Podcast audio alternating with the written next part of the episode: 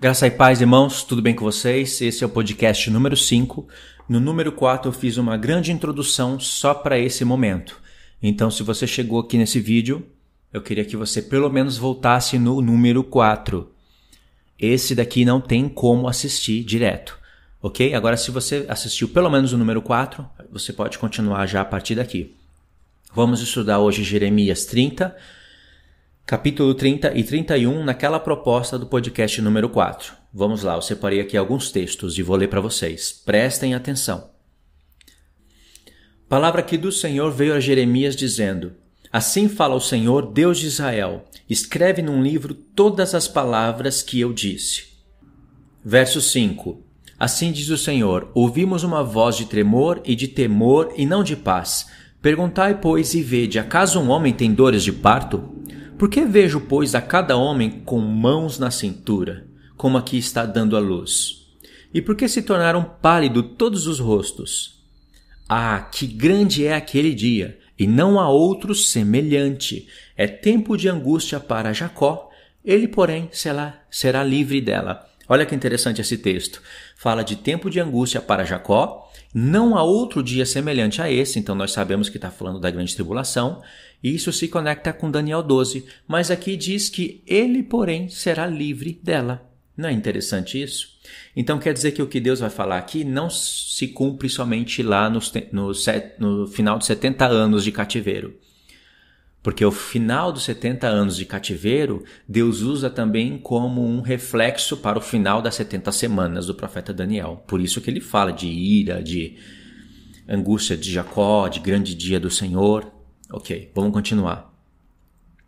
Naquele dia, diz o Senhor dos Exércitos, eu quebrarei o jugo dos, de sobre o seu pescoço e quebrarei os teus canzins, e nunca mais estrangeiros vos farão escravo. Ou seja, nunca mais estrangeiros escravizarão esse povo. E nós sabemos que ainda tem um cativeiro agendado para a terra de Israel. E ela pensa que nada vai acontecer ali porque ela confirma nos seus, ela confia nos seus armamentos e ela acha que não vai ter mais nações entrando ali e colocando o povo em cativeiro, mas o profeta Zacarias profetiza ao contrário a respeito de Jerusalém. Verso 9: Que servirá ao Senhor, seu Deus, como também a Davi, seu rei, que lhes levantarei. Ok, a gente sabe aqui que está falando de Cristo. Verso 10: não tema, pois, servo meu, Jacó, diz o Senhor, nem te espantes, ó Israel, pois eis que eu te, te livrarei das terras de longe e a tua descendência da terra do exílio. Jacó voltará e ficará tranquilo e em sossego, e não haverá quem o atemorize. Imagine um judeu que espera as promessas do Messias, espera a paz para Israel, lendo esse texto aqui. Ou eles vão achar que isso se cumpriu no passado e não estão entendendo o que está acontecendo agora, ou, se for um judeu mais esperto, eles vão entender que esse texto aqui foi usado no passado, mas o Senhor está usando como uma réplica para o futuro, porque vai haver um cativeiro ainda. E Deus disse que após remover eles do exílio, né, da terra do norte, do exílio, o que, que vai acontecer? nunca mais o povo vai se atemorizar. E nós sabemos que esse nunca mais aqui é o tempo do milênio. Verso 11: Porque eu sou contigo, diz o Senhor, para salvar-te. Por isso darei cabo de todas as nações entre as quais te espalhei. Seria o norte, o sul, até terras do oriente. De ti, porém, não darei cabo, mas castigar-te-ei em justa medida, e de todo não te inocentarei. Agora, isso foi para contextualizar o capítulo 30, né? Vamos no verso 17, que aqui vai ficando mais interessante. Porque te restaurarei a saúde e curarei as tuas chagas, diz o Senhor, pois te chamaram a repudiada, diz o Senhor. E Sião é Sião, né? Chamaram a repudiada, é Sião. Já ninguém pergunta por ela. Por que isso, irmãos? Vocês sabem que a casa de Israel ela foi repudiada, não é? Foi dispersa, foi repudiada, mas Deus prometeu chamar a casa de Israel de volta e entrar em casamento com ela. Isso está em Oséias 1, Oséias 2, está no livro do profeta Oséias inteiro. Algumas porções do livro Isaías, principalmente no capítulo 54, que vai aparecer lá em Gálatas. Isso é um, um ponto muito interessante. Mas o que acontece? Quando o Senhor Jesus vem, ele abre a oportunidade para a casa de Israel, ou seja, os gentios, entrarem em aliança com ele e os judeus também. Só que, como os judeus em massa reprovaram o Senhor, o que, que aconteceu? No ano 70, ele permitiu que General Tito, com os árabes, invadisse Jerusalém e os árabes fizeram o que fizeram lá, vocês sabem, eles arrasaram com Jerusalém e até 1948 ela ficou arrasada, nunca mais voltou a ser uma terra chamada de Terra de Israel, reconhecida por todas as nações. De maneira que a data de 1948 se torna uma data muito importante para as profecias. E nós sabemos que por causa disso, dessa como o Senhor entregou Jerusalém na mão das nações, foi como um repúdio. Então, a casa de Judá também foi repudiada. Só que o Senhor ele frisa mais a carta de divórcio para a casa de Israel nas escrituras. Então a gente não entende muito bem essa questão da casa de, Judá também ser repudiada por Deus, né? Acontece que ele repudiou as duas casas, cada uma em seu tempo determinado. Só que primeiro ele deu uma carta de divórcio para a casa de Israel e depois chamou ela de volta. Quando ele chamou, ele colocou os judeus em ciúmes. É o que ele prometeu lá no livro da lei para Moisés, que Paulo fala em Romanos 11. Moisés já dizia: Te colocarei em ciúmes com um povo que não é povo, e com nação louca te provocarei a ira. Porque o povo que não era povo, um dia era povo de Deus, e deixou de ser povo, se paganizou entre as nações. E aí Deus vai e chama de volta eles, sem ter a necessidade de passar pela, pelo sacerdócio da linhagem de Arão, entrando diretamente no sacerdócio da linhagem de Melquisedeque, e os judeus ficam enciumados. E nem se deram conta do porquê. Mas Paulo, é, principalmente Paulo, né? Pedro e os demais apóstolos entenderam por que, que Deus fez isso. E o porquê dos ciúmes dos judeus, que é um ciúme que vem até os dias de hoje. E isso Paulo está falando lá em Romanos 11 falando para os gentios, porque assim como vocês outrora foram desobedientes a Deus, assinalando o templo lá da casa de Israel, assim também agora estes foram desobedientes. Ou seja, foram desobedientes, também vão receber um repúdio do Senhor. Para que no futuro eles alcancem a misericórdia, a mesma misericórdia demonstrada a vocês. Então o Senhor ele está a fim de reunir as duas mulheres de volta, as duas casas de Israel para no fim fazer bem para, para ambas as casas. E Paulo ficou admirado com toda essa sabedoria. E tudo isso está aqui nesse texto. Porque te restaurarei a saúde, curarei as tuas chagas, diz o Senhor, pois te chamaram a repudiada, dizendo: É Sião, já ninguém pergunta por ela. Isso aconteceu. É, aconteceu no tempo de Jeremias, porque houve 70 anos de cativeiro e Jerusalém ficou realmente abandonada aconteceu no ano 70 e de lá para cá até os dias de hoje. Só que como hoje a terra de Israel se reuniu e hoje ela está forte em armamentos, com toda aquela tecnologia, ela confia nessas coisas. Mas o Senhor vai mostrar que nada dessa tecnologia, desses armamentos que eles têm, defesa de míssil e tudo mais, nada disso vai poder livrar eles. Somente o Deus de Israel vai ter que descer do céu pessoalmente para livrar eles. Zacarias 14. E aí nós vamos entendendo aquele plano que eu propus para vocês, de um sacerdócio rebaixado e de um sacerdócio eterno.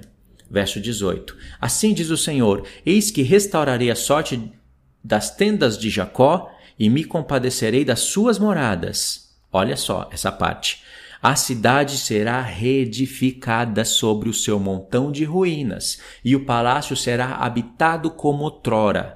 Irmãos, é no tempo de Jeremias, eu sei, a cidade foi reedificada lá por Esdras e Neemias, mas Deus não está falando desse tempo. Deus está falando do que ele começou a falar no contexto. Ai, daquele dia, aquele dia não tem outro igual, será tempo de angústia.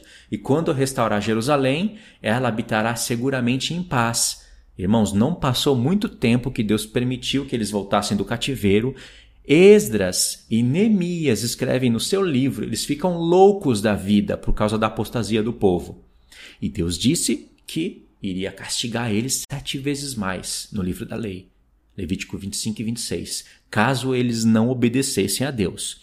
Então, aqui que você está lendo em Jeremias 30, verso 18, a cidade será reedificada sobre o seu montão de ruínas, o palácio será habitado como outra hora.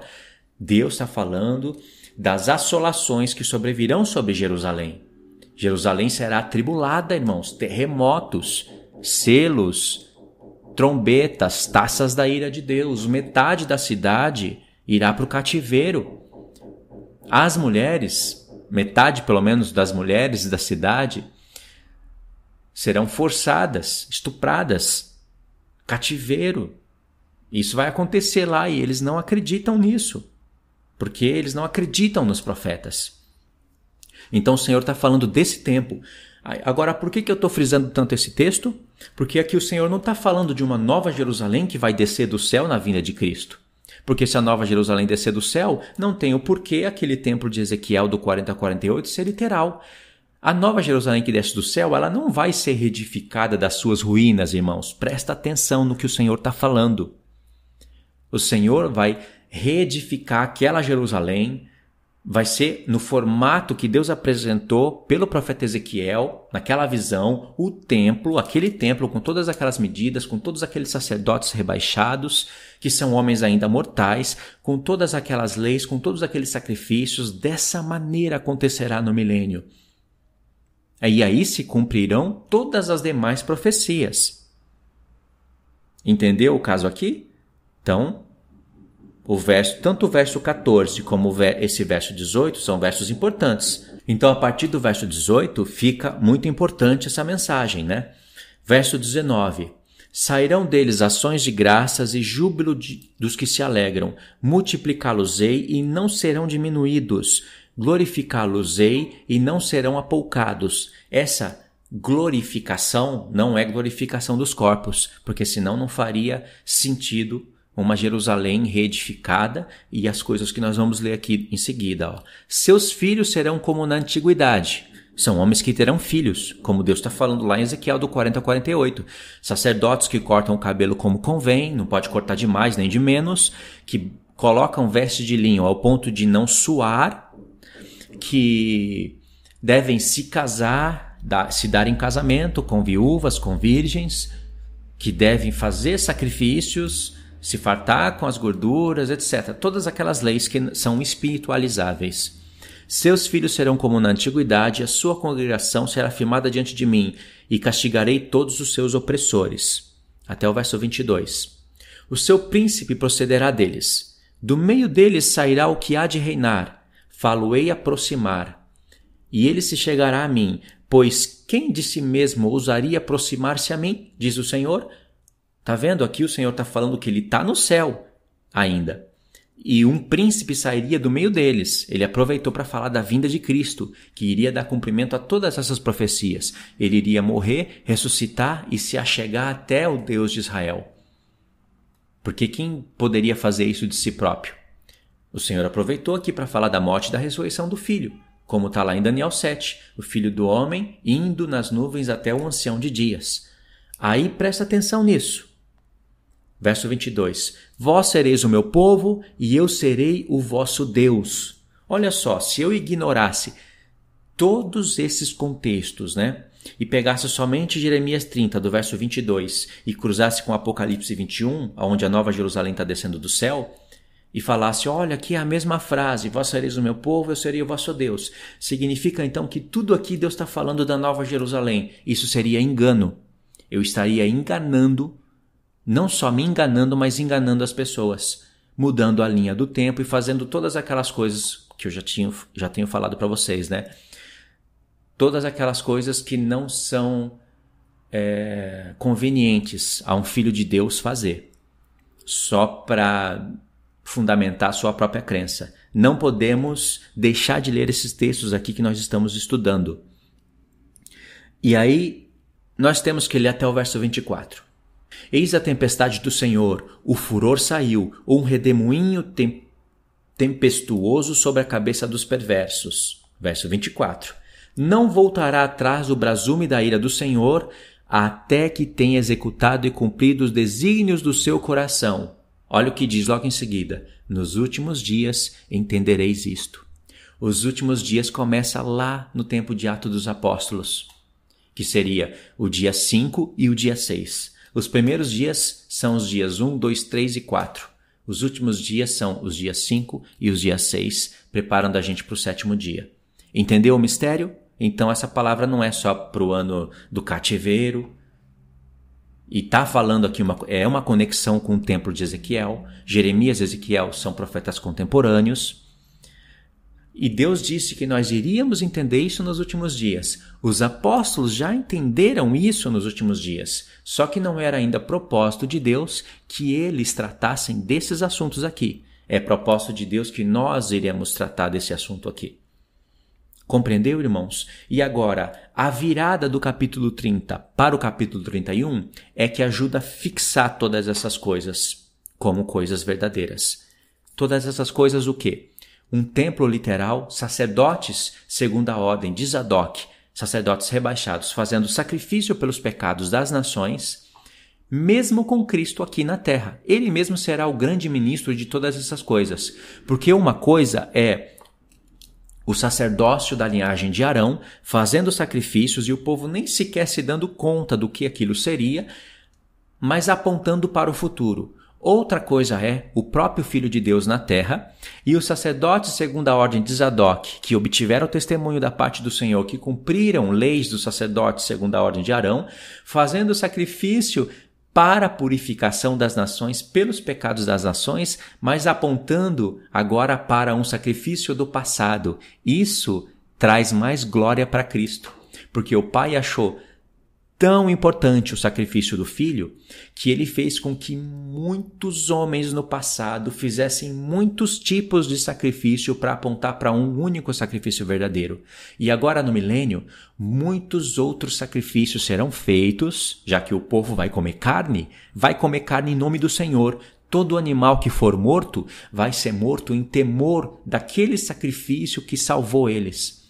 Então vai ser para purificação, vai ser para reverência, fazendo referências ao nome do Senhor. Porque o sacrifício do Senhor foi para os seus sacerdotes. O número se completou. Eles estão glorificados, andando com o Senhor aonde quer que eles estejam. Aonde quer que o Senhor esteja, os eleitos do Senhor estarão com eles. Os 144 mil que foram comprados da terra como primícias para o Senhor. Se completou a obra de Cristo. A partir dali agora, são é, eventos que farão o povo aprender a aliança, que farão o povo entender que aquelas coisas fazem homenagem a Cristo. E mesmo assim, eles dependerão de Cristo para serem salvos, porque todos eles serão postos a provas no final do milênio.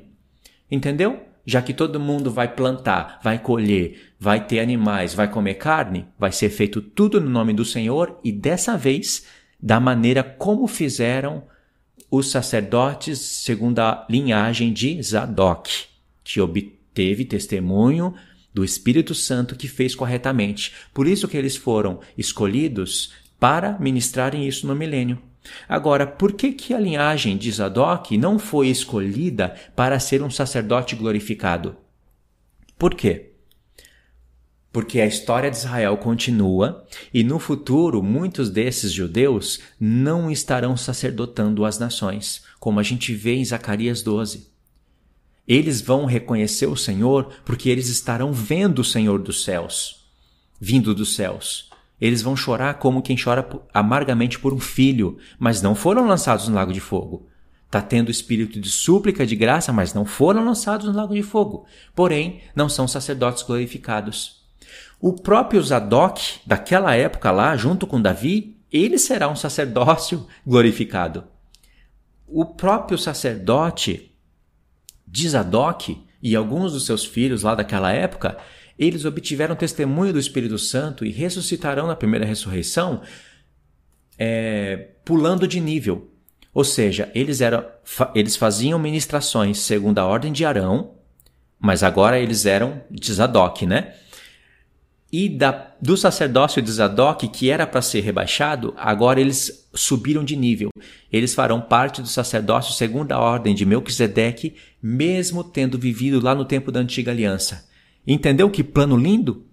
Agora, muitos dos judeus aqui, nesse tempo aqui, que não estão reconhecendo o filho, mas temeram a Deus e não colocaram a marca da besta, eles farão parte não do sacerdócio de Arão, porque seria retroceder para a antiga aliança, mas farão parte do sacerdócio segundo a ordem de Zadok, mas não para glorificação. Pareceu confuso, né? Mas na palavra de Deus existe essas três pontuações: sacerdócio segundo a ordem de Arão, sacerdócio segundo a ordem de Zadok e sacerdócio segundo a ordem de Melquisedeque. O eterno é Melquisedeque, o antigo é Arão, Zadok é um intermediário de revelação. Entendeu, irmãos? Agora, essas coisas que eu expliquei para vocês, que eu quis dizer que iria ficar claro a partir do verso do capítulo 31. Geralmente, é, nós fomos, Deus deu luz para a gente em primeira mão, para a gente entender a unificação das duas casas de Israel e então, quando nós vamos em Jeremias 31, a gente já pula para Jeremias 31, 31, onde o Senhor fala: Eis que vem dias, diz o Senhor, em que farei nova aliança com a casa de Judá, com a casa de Israel, etc, etc. E aí nós ministramos toda a restauração do reino, de um reino dos sacerdotes, para falar de uma glorificação de um povo, de um sacerdócio eterno. E não é ruim isso daí. Isso é um nível avançado até. Mas, irmãos, nós pulamos etapas etapas que o Senhor não quer que nós pulemos. Vou mostrar para vocês os versos que a gente não lê e não dá atenção. Jeremias 31, a partir do verso 31. Naquele tempo, diz o Senhor, serei o Deus de todas as tribos de Israel e elas serão o meu povo. Ponto. Esse texto aqui, algum, há um ano atrás, eu poderia usar ele para a parte espiritual e não ligar para a parte literal, porque aliás eu não tinha noção disso. Mas hoje eu posso usar esse texto aqui tanto para a parte espiritual como para o projeto literal, porque hoje eu não vou anular o projeto literal pelo pro projeto espiritual e nem vou anular o projeto espiritual através do literal. Entendeu? Porque tem judeus que esperam aquele templo de Ezequiel, que esperam aquele tempo e eles acreditam que é o Messias que vai vir e vai organizar todas aquelas coisas e eles fazem bem em crer nisso porque está escrito. E como não tem quem explique para eles todas essas coisas, então eles não acreditam no Novo Testamento. Um dia, tendo um debate com um judeu, ele tacou na minha cara Ezequiel do 40 ao 48 e eu pelejei para vencer ele nessa disputa, irmãos, e não consegui. Mas não consegui mesmo. Ele falou: Por isso que eu não acredito no Novo Testamento.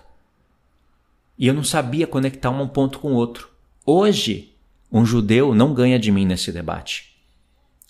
Eu vou falar, eu acredito em tudo isso que você está falando, mas eu vou mostrar agora a parte para você que você não acredita e está escrito na sua Bíblia. Aí eu vou falar para ele, cadê dentro dessa desse templo de Ezequiel do 40 ao 48, cadê a arca da aliança? Que Deus disse que era estatuto perpétuo. Cadê a menorá? Cadê os pães da proposição? O Espírito Santo foi tão detalhista, o Deus de Israel foi tão detalhista ao ponto de falar as medidas das janelas, das portas, a distância entre uma coisa e outra. Como você mesmo fala, né, que deu tanto detalhe para ser algo espiritual não faz sentido. Foi o que falou para mim no passado. Deu detalhes dos altares, dos sacerdotes e todas aquelas coisas e esqueceu de falar da Arca da Aliança? Esqueceu de falar da menorá, dos pães da proposição, do altar de ouro, do altar de bronze? Cadê tudo isso? Ele não teria resposta. Não teria, irmãos. Porque essas coisas não estão no templo, não porque Deus esqueceu. É porque essas coisas, essas peças eram peças que ministravam um tipo de sacrifícios de tardes e manhãs que apontavam para Cristo e para o tempo do fim. A obra foi completa na cruz pode ver que até a organização desses utensílios dentro do tabernáculo forma o símbolo da cruz. Isso não é besteira. Eu vou pôr para vocês na comunidade do canal a imagem que eu estou falando aqui para vocês. A organização dos utensílios não foi de maneira aleatória. Ela aponta para Cristo, aponta para a cruz. Como Jesus na cruz fez o sacrifício perfeito e a partir desse sacrifício iria recrutar todos os seus sacerdotes segundo a ordem de Melquisedeque, então no templo de Ezequiel no milênio já não faz sentido existir essas coisas, mas ele quer que exista as as outras leis, né, que são sacrifícios, holocaustos, festas fixas, porque tudo isso ainda será uma lei que as nações precisarão aprender para serem ministradas diante do Senhor, conforme tudo aquilo que eu falei, né? é, sacrifícios fazendo referências e reverências ao verdadeiro sacrifício de Cristo que foi completo na igreja. Olha só a brecha que eu abri lendo aqui o verso 21. E foi muito importante, né? Porque quem entende dessa maneira que eu estou propondo não perde mais nenhuma batalha para nenhum judeu. Aliás, essa é uma porta, uma grande oportunidade aberta para pregar para eles o Evangelho de Cristo. Verso 2. Assim diz o Senhor: O povo que se livrou da espada logrou graça no deserto. Eu irei e darei descanso a Israel. Perfeito. Aqui eu vejo o plano espiritual, concordo com tudo, mas também vejo literal. De longe se me deixou ver o Senhor, dizendo: Com amor eterno eu te amei. Por isso, com benignidade te atraí. Ainda te edificarei, e serás edificada, ó Virgem de Israel. Irmãos, Deus está falando aqui somente de homens? Não, ele está falando da cidade. E a Nova Jerusalém não é edificada, ela já está edificada antes da fundação do mundo. Ela não vai ser restaurada. Ainda serás adornadas com os teus adufes e sairás com coro dos que dançam. Verso 5. Espiritualize isso daqui. Ainda plantarás vinhas nos montes de Samaria, plantarão os, planta os plantadores e gozarão dos seus frutos. Olha aí, vinhas vão ser plantadas nos montes de Samaria. Aí Nova Jerusalém desceu do céu. Acabou. Acabou essa profecia, não se cumpre. Ela vai engolir não só Samaria, mas uma grande parte da Turquia. Samaria está no norte e ela vai pegar o Egito todo. Nem o Egito vai poder subir a Israel de ano a ano para adorar o Senhor na festa dos tabernáculos, se a Nova Jerusalém descer do céu. Não é? Então ela não desce do céu antes do milênio, irmão. Tanto é que o Senhor mostrou a Nova Jerusalém depois do trono branco. Vamos ser coerentes com a profecia. E se não vai ter Nova Jerusalém descendo do céu, o que, que o Senhor tem que fazer? Restaurar a Jerusalém de agora. Com qual templo? De Ezequiel. Tá perfeito. Verso 6. Porque haverá um dia em que gritarão os atalaias na região montanhosa de Efraim: Levantai-vos e subamos a Sião, ao Senhor nosso Deus, porque assim diz o Senhor: cantai com alegria a Jacó. Deixa eu ver se eu não passei aqui os textos. É, foi até o 6. Até o 6 está ótimo. Não, é, vamos ler até o 9. Porque assim diz o Senhor: Cantai com alegria, Jacó, exultai por causa da cabeça das nações. Proclamai, cantai louvores e dizei: Salva, Senhor, o teu povo, o restante de Israel. Eis que os trarei da terra do norte e os congregarei das extremidades da terra, e entre eles também os cegos, os aleijados, as mulheres grávidas e os de parto, as de parto. E com grande congregação voltarão para aqui. Verso 9. Virão com choro e com súplicas os levarei, guiá-los-ei aos ribeiros das águas, por caminho reto em que não tropeçarão, porque eu sou um pai para Israel e Efraim é o meu primogênito. Pronto, nós entendemos aqui que Deus está tratando dos dois planos ao mesmo tempo, mas ao mesmo tempo provando nosso entendimento. Deus ele não está separando um ponto certinho só para falar do sacerdote terrestre não glorificado e um ponto só para falar do sacerdote eterno. Ele não está separando um ponto só para falar do milênio e outro ponto só para falar da eternidade, da eternidade. Assim, ele não provaria os nossos corações. Mas agora ele está provando, porque está tudo junto. Nós que vamos entender a profecia. O Senhor trabalha de maneira temporal e atemporal, e ele quer que a gente veja qual é o tempo em que ele se refere.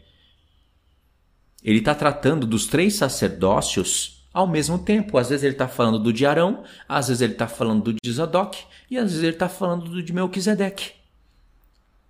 Nossa missão é conhecer as demais profecias para ver se cabe. Vamos pôr Nova Jerusalém na, na terra mil, mil, mil anos antes do que foi agendado, do que foi proposto? Vamos pôr. Ok, então como que vai se cumprir outras profecias? Como que muitas pessoas vão plantar vinhas nos, nos montes de Samaria? Não se cumpre isso, né? E olha só o que tem mais pela frente aqui, verso 12.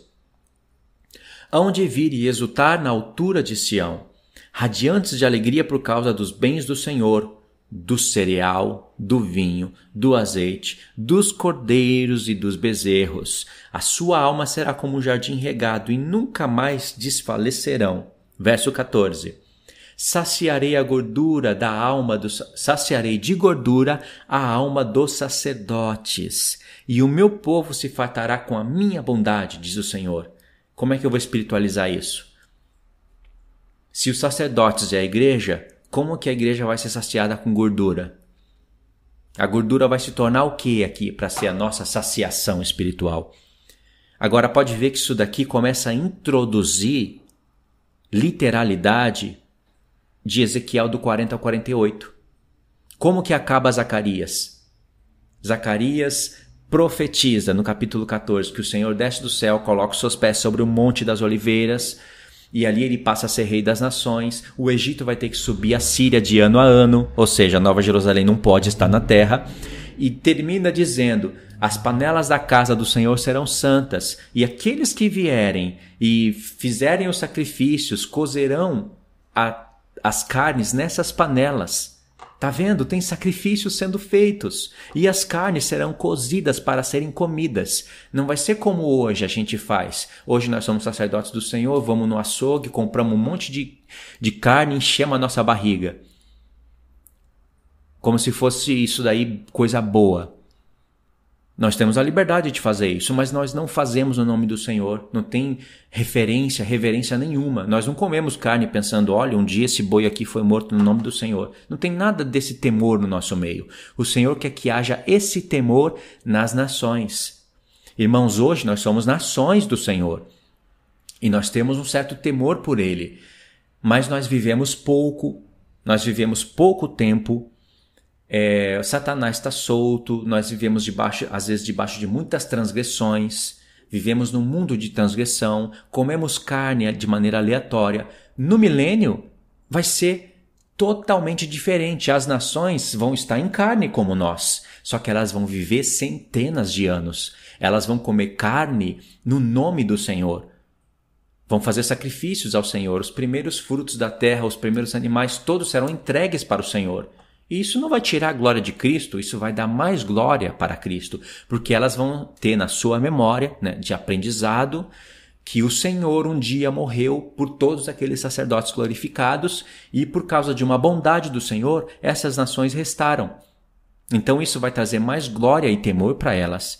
E é isso que o Senhor quer que nós entendamos. Não contraria em nada a epístola de Hebreus. Pelo contrário, é, se completam elas se unem, essas informações acabam se unindo.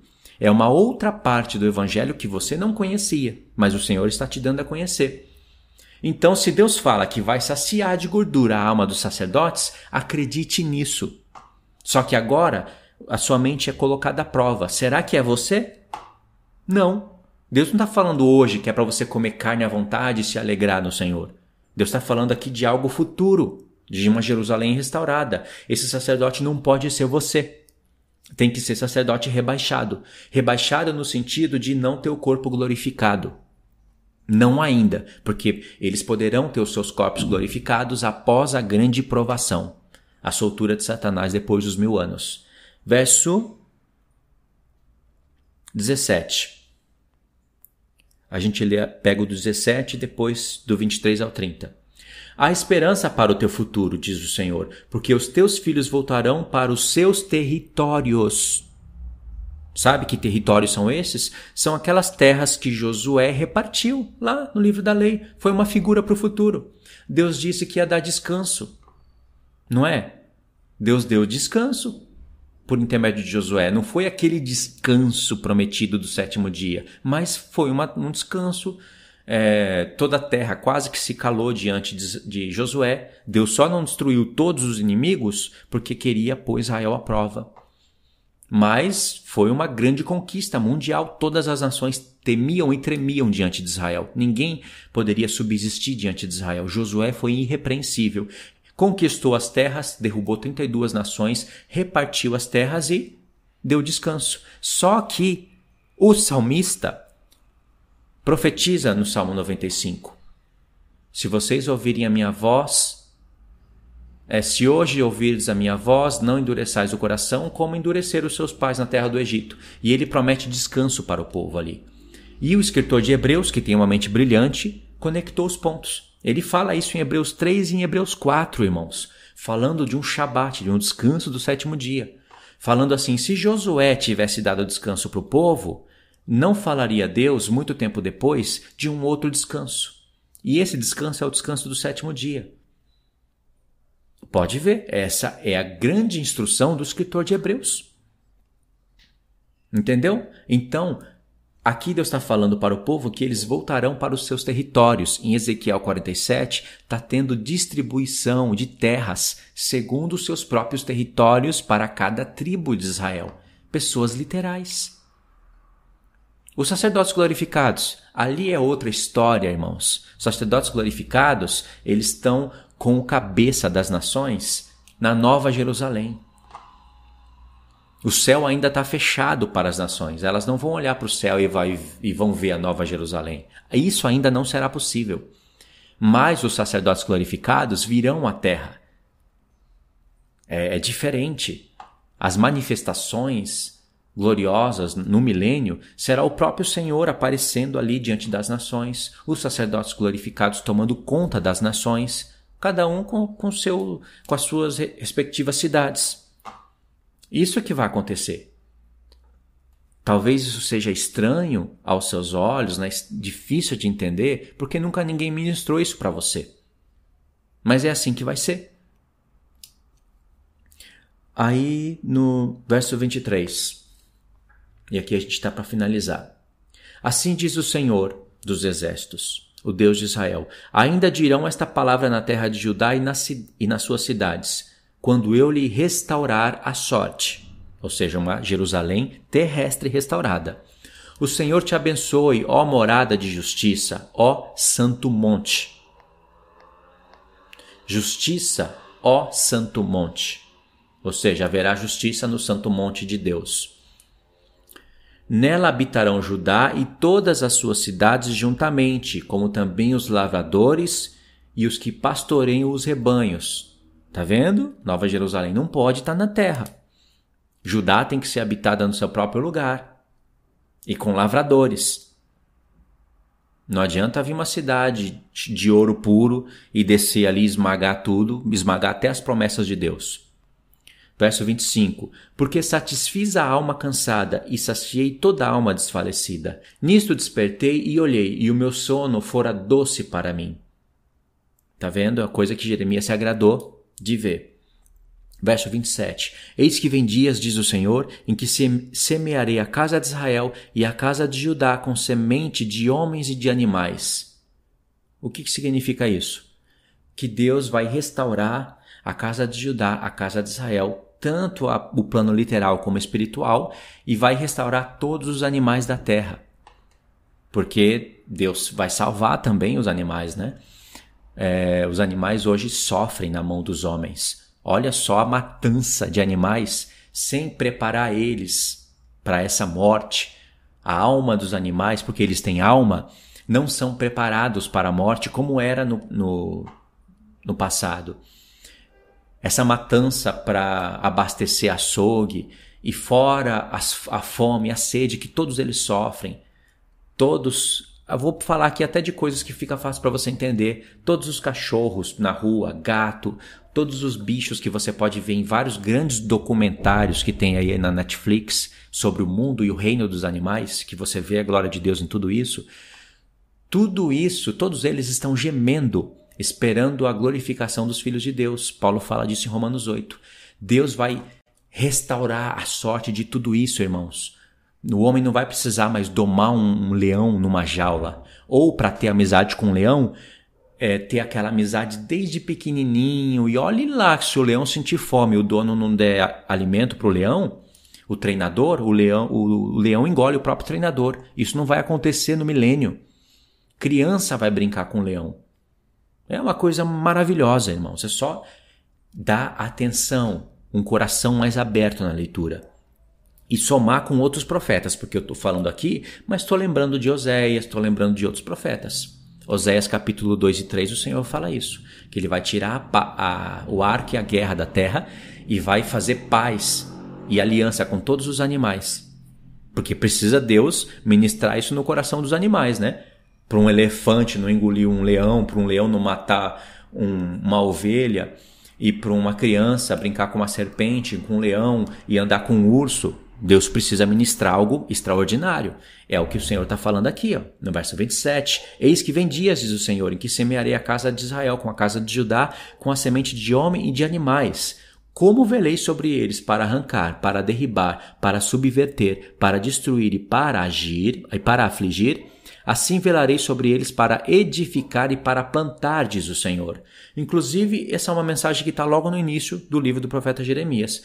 Ele levantou o profeta para as nações, porque é o nosso profeta, nós usamos ele hoje. E Deus disse: para plantar, para edificar, para derrubar, para destruir. Jeremias derruba reinos aqui, irmãos, pela profecia dele. Jeremias capítulo 25, a taça da ira de Deus está indo sobre todos os reinos do mundo. Até Jerusalém está recebendo essa taça. Então Jeremias é um profeta escolhido para as nações, para plantar, edificar, para derrubar, para destruir. Isso aparece, esse termo aqui aparece várias vezes no profeta. Verso 29. Naqueles dias já não dirão: os pais comerão uvas verdes e os dentes dos filhos é que se embotaram. Cada um, porém, será morto pela sua iniquidade. De todo homem que comer uvas verdes, os dentes se embotarão. Aí, irmãos, nós entramos no verso 31, que é aquele texto de nova aliança. Ok, vamos pular ele porque você já conhece o plano espiritual. Agora vamos diretamente no verso 38, que é o que a gente não lê. Geralmente a gente para ali no verso 34, né? Tal, nova aliança, duas casas de Israel. Mas o Senhor está profetizando mais coisas. Verso 38. Eis que vem dias, diz o Senhor. Olha só a expressão, né? Eis que vem dias em que semearei a casa de Israel com a casa de Judá. Eis que vem dias, diz o Senhor, em que farei uma nova aliança. Não acabou. Verso 38. Eis que vem dias. Por que, que eu vou desprezar isso? Eis que vem dias, vamos ver o que o Espírito está dizendo. Eis que vem dias, diz o Senhor, em que esta cidade será reedificada para o Senhor, ou seja, Nova, Nova Jerusalém, fica no céu por mais mil anos, assim como está dito no livro de Apocalipse. Desde a torre de Hananel até a porta da esquina, o cordel de medir estender-se-á para adiante até o outeiro de Garebe e, vi, e virar-se-á para Goa. Ok, verso 40. Esses termos aqui, irmãos, está lá no, no livro de Neemias, né? São termos estranhos até para mim, mas se você dá uma recapitulada lá no livro de Neemias, aí essas coisas vão ficando mais fáceis de entender, né? Que Deus está falando de, de fato de uma Jerusalém terrestre que será restaurada, não é? Lá no templo de Neemias, as portas estão sendo restauradas. No templo de Ezequiel tem portas. Eu sei que o templo de Ezequiel ele é mais simétrico, ele é mais belo, ele é infinitamente maior e tem portas, né? Conforme as o modelo da Nova Jerusalém. Então isso confunde o povo, né? Mas não era para confundir, era para prestar bem atenção. Verso 40: Todo o vale dos cadáveres e da cinza e todos os campos até o ribeiro de Cedron, até a esquina da porta dos cavalos para o oriente, serão consagrados ao Senhor. Esta Jerusalém jamais será desarraigada ou destruída. Quando ele fala esta Jerusalém, ele está se referindo à que vai ser reedificada, aquela que vai conter o templo de Ezequiel e jamais será destruída. O que, que vai acontecer então? Mil, esse jamais será destruída, não é que ela eternamente vai ser daquela maneira, que eternamente vai ter sacrifício pelos pecados, pelas nações, que eternamente vai, vai ter sacerdote segundo a ordem de Zadok. Mas ele está falando aqui jamais será destruída até o ponto onde durar. Porque nós sabemos que o por exemplo, o livro de Ezequiel, ele profetiza a entrada do milênio ali. Ele não profetiza a soltura de Satanás, é, o que vai acontecer depois, o trono branco. Quem profetiza isso é o Apocalipse. Então, Jeremias está profetizando até onde o Espírito Santo quis falar. Correto? Porque nós sabemos que depois de mil anos, eu vou até ler o texto para ficar mais claro, né? Senão vão, vão achar que eu me, me confundi aqui, vão achar oportunidade para falar que não é assim. Mas então vamos pensar com Apocalipse, com o texto lido para ficar mais claro. Apocalipse capítulo 20, que é o que eu estou tentando falar para vocês, é melhor eu ler. Vi um grande trono branco e aquele cujo nele se assenta. Você sabe que aqui se passaram mil anos, né? Mil anos se passaram, eu disse e acredito que o templo de Ezequiel estava nesses mil anos, e todas essas coisas que eu tenho falado para vocês estavam acontecendo. Satanás foi solto, Deus permitiu que ele fosse solto e enganasse as nações para colocar elas à prova. Ele conquistou um grande número, como areia que está na praia do mar, ou seja, não são estrelas do céu, são areias que, que estão na praia do mar. Presta atenção nisso. Gog e Magog, ou seja, são descendentes de Adão ainda, filhos de Noé, vivem muito tempo, mas ainda são homens mortais. E aconteceu o que aconteceu. Aí diz: Vinha um grande trono branco, e aquele que nele se assenta, de cuja presença fugiram a terra e o céu, e não se achou lugar para eles. Imagine que a Nova Jerusalém desceu na terra no início do milênio. Significa que não tem templo de Ezequiel e tudo aquilo ali é uma visão que é Cristo. Vamos, vamos pôr assim. Então, aqui diante desse grande trono branco, a Nova Jerusalém está fugindo. Que sentido faz isso? A Nova Jerusalém é onde está o trono de Deus e do Cordeiro. Como que o próprio trono de Deus vai fugir diante do grande trono branco? Faz sentido isso para você? E fugiu por quê? Porque o grande trono branco é grande demais? Não faz sentido isso, irmãos. Houve um estabelecimento de um grande trono branco, é um juízo para julgar todos os homens, desde Adão até o último homem que morreu lá no milênio todos aqueles que não ressuscitaram na primeira ressurreição, e até todos aqueles que foram apanhados vivos no final dos mil anos, porque a história se repete. Então, a Nova Jerusalém que está na terra fugiu também. Faz sentido isso para você? Não faz, irmãos, porque aqui diz que fugiu não para voltar, fugiu e não se achou lugar para eles. Por isso que depois que tudo foi resolvido no trono branco, a morte e o Sheol foram lançados no Lago de Fogo, aí João fala: vi um novo céu e uma nova terra. Entendeu? Compreendeu isso? E agora, que grande trono branco que você acha que, que é esse? Aqui que está uma jogada de Deus. Irmãos, esse grande trono branco não é outro trono. Em Apocalipse, João vê um só trono. É assim que eu acredito. Um só trono, que é onde o Pai e o Filho estão. Algumas pessoas acreditam que tem outro trono ao lado do, do, trono que João viu, mas ele não mencionou. Eu não acredito assim, que tem mais um trono. Eu acredito que é um só trono onde os dois estão assentados. Quando o pai disse assenta-te à minha direita, é no mesmo trono, porque João falou eu vi um só trono. Mas se tiver dois também, não vai anular muita coisa, né? O que, o que importa é você acreditar que é o trono de Deus. E aquele trono lá é o trono de julgamento dele. Esse grande trono branco é o mesmo, irmãos. Significa que esse julgamento celestial está acontecendo nos céus, não na terra. Apocalipse 22. Presta atenção. Então me mostrou o rio da água da vida, brilhante como um cristal, que sai do trono de Deus e do Cordeiro. Eu acredito que esse trono de Deus e do Cordeiro é o grande trono branco. Eu não acredito que eles saíram desse trono e aí foram para um grande trono branco e esse trono aqui que eles saíram ficou vazio. Não acredito nisso. No meio da sua praça e de uma outra margem do rio está a árvore da vida, que produz doze frutos, dando o seu fruto de mês em mês. Olha só, algumas pessoas pegam esse texto para falar que a Nova Jerusalém tem que ter descido no início do milênio porque está tendo mês em mês, certo? É assim que eles pensam, né?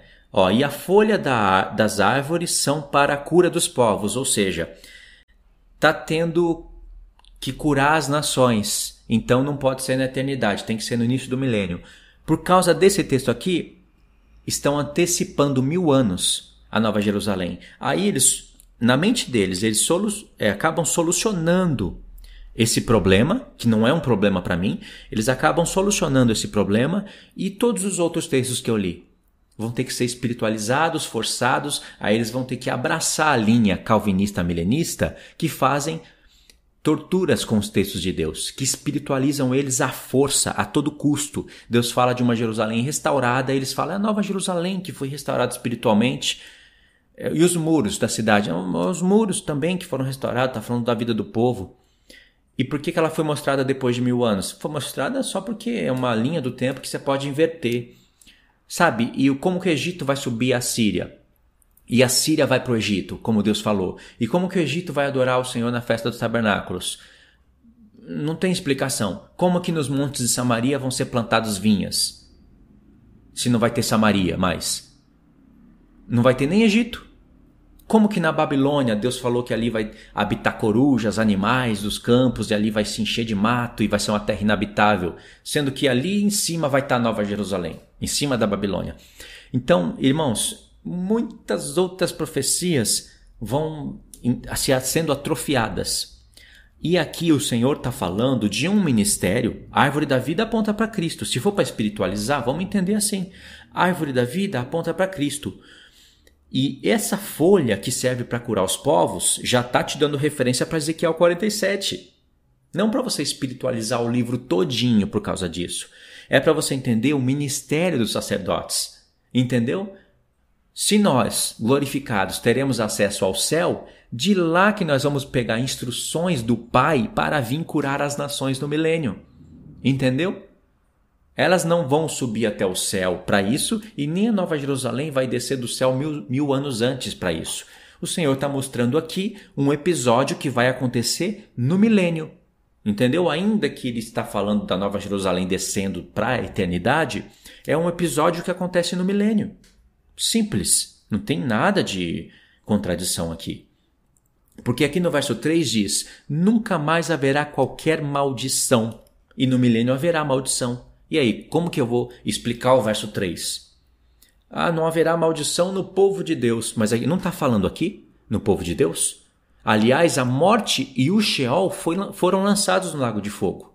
Tá vendo como as coisas não começam a bater? Agora, se eu ficar só no verso 2 aqui, e anular tudo aquilo que eu falei para vocês, aí eu faço o que eu quero. Entendeu? Tem que prestar atenção no que vocês estão ouvindo. Porque às vezes a palavra está sendo ministrada para você com aparência de trazer a glória para Cristo, mas está anulando profecias e, ao mesmo tempo, tirando a glória de Cristo. Explico o verso 2, mas e o 3? No 3 eu invento coisas. E no 3 está escrito: nunca mais haverá qualquer maldição, porque o lago de fogo engoliu o Sheol, a morte. Aí faz sentido não haver mais maldição. Nela estará o trono de Deus e do Cordeiro. Os seus servos o servirão. Aqui que eu queria chegar. Qual que é esse trono de Deus e do Cordeiro? Que diz que estará? Será que significa que não está? Irmãos, o Senhor nesse momento está dentro da Nova Jerusalém. É o santuário dele. E quando diz estará, é uma expressão de linguagem, porque se eu for levar isso daqui em conta, eu também vou ler Apocalipse 20 como tudo já aconteceu. Assim fazem os calvinistas, amilenistas. Satanás já foi solto, já tentou as nações, já aconteceu isso. João está colocando tudo no passado. Então aqui o prumo, a régua, a prova, não é a linguagem se está no, no passado ou no futuro. Não é assim que você vai discernir a, a palavra. É só eu ver se está no presente ou no passado. Porque mesmo assim você iria se confundir. Aqui é o seguinte: é você entender. Será que esse trono de Deus e do Cordeiro não é o grande trono branco? Vamos supor que você acredite que não é. Então, um trono branco vai ser formado e posto, talvez na terra, não sei aonde você vai imaginar isso, eu imagino que é no céu. Porque eu, eu imagino que esse trono branco é o mesmo trono onde o Pai está sentado agora. O trono não vai ser movido de lugar. O trono de Deus, do Pai, só vai baixar do céu quando a Nova Jerusalém descer na terra. E para isso o filho tem que entregar o reino para o Pai, não é? O filho tem que entregar o reino para o Pai, e aí o trono do Pai, que é o trono do filho também, eles descerão na terra. o próprio Senhor terá que ter um trono aqui na terra que vai ser nomeado como o trono de Davi. É assim que eu entendo a profecia. Conclusão: o grande trono branco. Eu não acredito que é um outro trono separado para o julgamento. Eu acredito que é o mesmo trono do Senhor. E se você acreditar que é um outro trono, não tem problema, né? Não tem base para isso, mas também não tem problema. Não vai anular a proposta geral do vídeo. Então, o que eu acredito que ao invés de Deus estar colocando um trono branco aqui na terra, para que o céu e a terra fujam da presença desse grande trono branco e não se encontre mais lugar para eles, eu acredito que todas as almas de todos os homens estão sendo levados até o lugar de julgamento, que é lá no céu. E aí o céu e a terra, esses aqui de baixo, fogem da presença do grande trono branco, porque aí o Pai agora vai trazer um novo céu e uma nova terra. Ele vai fazer esse novo céu, esse céu de agora e até o céu do milênio, aqueles que já foram restaurados, né? Já teriam sido restaurados. E a terra do milênio, que também foi restaurada, ele vai anular todo esse projeto e vai trazer tudo novo. E aí a nova Jerusalém vai descer do terceiro céu para o segundo céu, e eu acredito que céus e terra irão se fundir. E aí, como é uma coisa cabulosa, é uma coisa que parece ser parece começar ali a entrar naquelas palavras inefáveis que Paulo fala, aí eu já não tenho mais coisas para se falar. Eu só sei que o Senhor, depois de sete mil anos da, da glória do reino do seu filho, ele fala: As primeiras coisas se passaram, eis que tudo se fez novo. Então o Senhor tem grandes surpresas que ele não deixou aqui na palavra de Deus muitos caminhos para a gente compreender.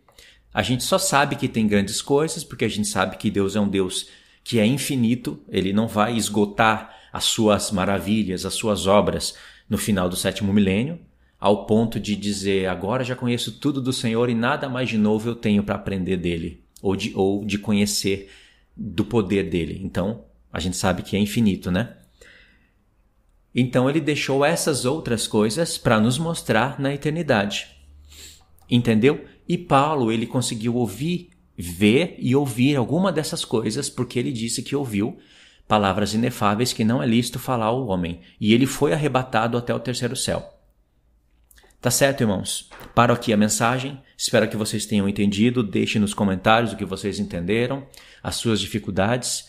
Eu sei que tem pessoas que, mesmo com todas essas explicações, não vão conseguir chegar a esse conhecimento porque também não leem.